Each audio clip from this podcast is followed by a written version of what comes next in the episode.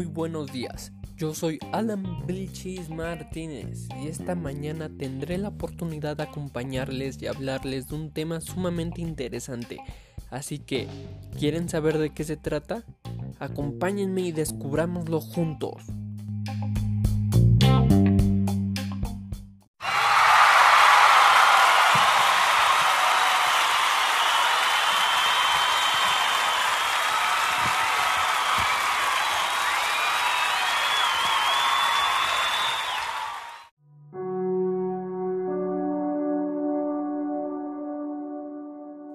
Hola, lo prometido es deuda y hoy hablaremos de un patrimonio inmaterial que se trata de un objeto textil propio de México y que es considerado como un objeto de identidad. Sí, hablaremos del tejido de rebozo. Pero, ¿de dónde surge?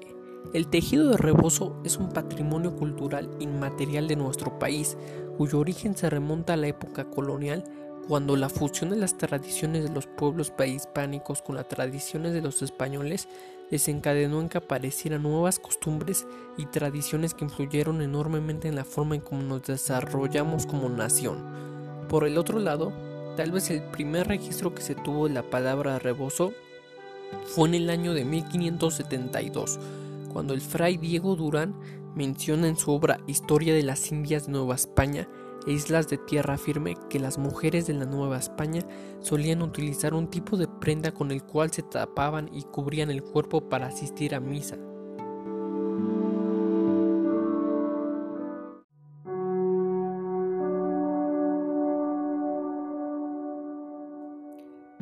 La popularidad del uso de rebozo proviene de los años de la Revolución Mexicana, cuando dicha prenda se convirtió en un aspecto simbólico de la lucha de las mujeres por mejorar o establecer mejores condiciones para una gran parte de las personas que habitaban este país. Aunado a esto, tras el final del conflicto, la nueva clase dominante de este país decidió promover el uso de rebozo como una forma de expresar lo que era mexicano. Asimismo, su evolución hasta la actualidad. El diseño de rebozo predominantemente siempre fue rayado, con dibujos de ICAT, que era una antigua técnica que empleaba el tinte de reserva y bordados. Las clases sociales bajas las usaban de algodón, mientras que las altas las portaban de seda y bordados con hilos de metales finos, con lo cual se podía apreciar que el rebozo era una prenda esencial en la vestimenta de muchas personas.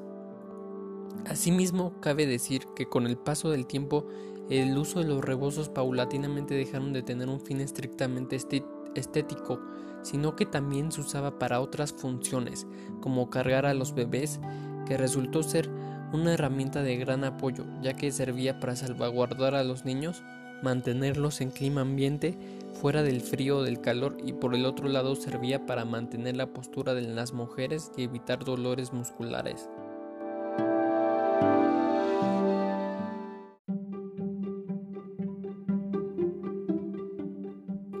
Ahora bien, ¿cuáles son las problemáticas que está presentando este patrimonio?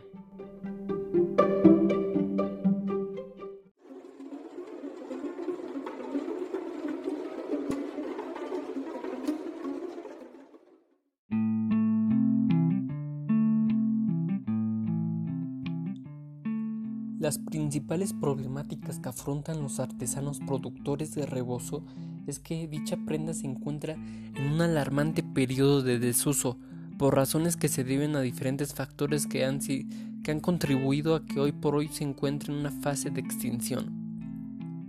Ahora bien, si se tuviese que resumir cuáles son los factores centrales que están propiciando la desaparición de los talleres artesanales, así como el desuso de rebozo, se debe principalmente a dos aspectos.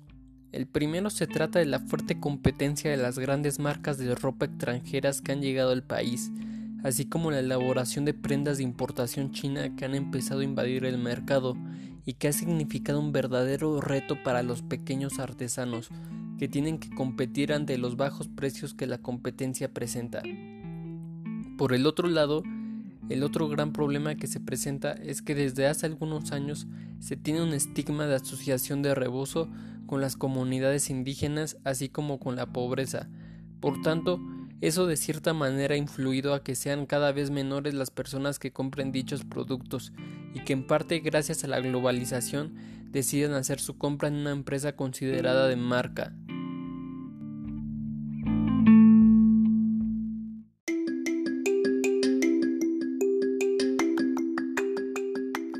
Ahora bien, para toda problemática siempre hay una solución.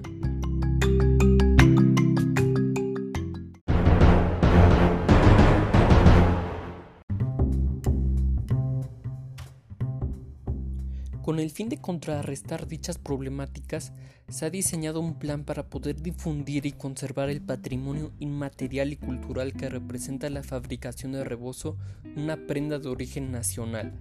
La propuesta de difusión consiste en dos ejes. El primero busca concretamente en reestructurar los diseños de los rebozos con el fin de adaptarlos a una nueva época en el que combinen las últimas tendencias de la moda con la artesanía y el arte que requiere la elaboración de cada uno de esos rebozos, y que esto por otro lado sea un factor explosivo que les permita poder ganar un mayor segmento del mercado y de este modo paulatinamente lanzar modelos que sean propios y puedan ganarse el gusto de las nuevas generaciones.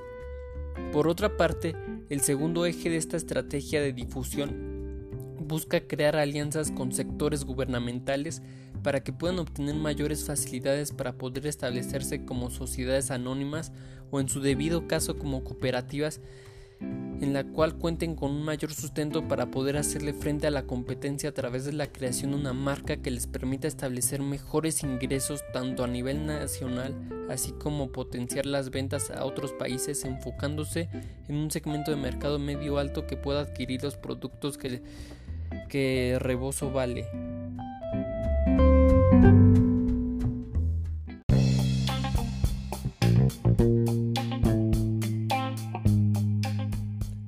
Por último, quisiera cerrar con esta frase que describe irremediablemente lo que está pasando con el tejido de rebozo.